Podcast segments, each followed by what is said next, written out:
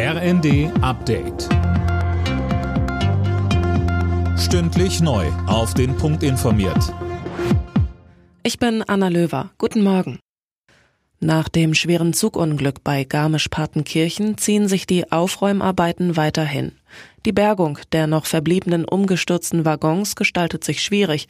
Sie sind teilweise stark ineinander verkeilt. Alena Tribold. Die Rettungskräfte gehen momentan nicht davon aus, dass sich unter den Waggons noch Tote befinden. Es werden allerdings noch immer Menschen vermisst. Insgesamt fünf Passagiere hatten das Unglück nicht überlebt.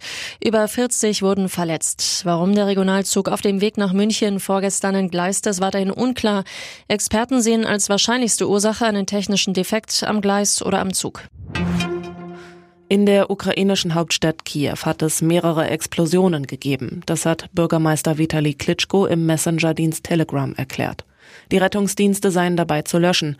Nachdem die russische Armee Kiew nicht einnehmen konnte, konzentriert sie sich nun auf den Osten des Landes.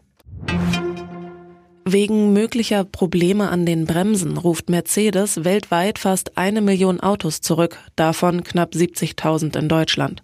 Betroffen sind die SUV-Baureihen ML und GL sowie die R-Klasse aus den Baujahren 2004 bis 2015.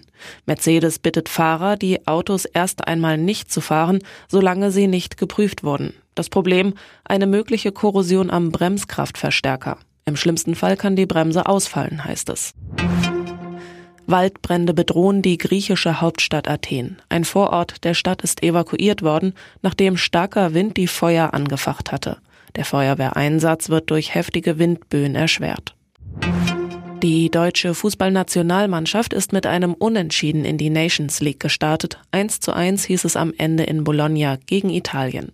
Am Dienstag geht's gleich weiter, dann wird in München gespielt. Gegner ist England.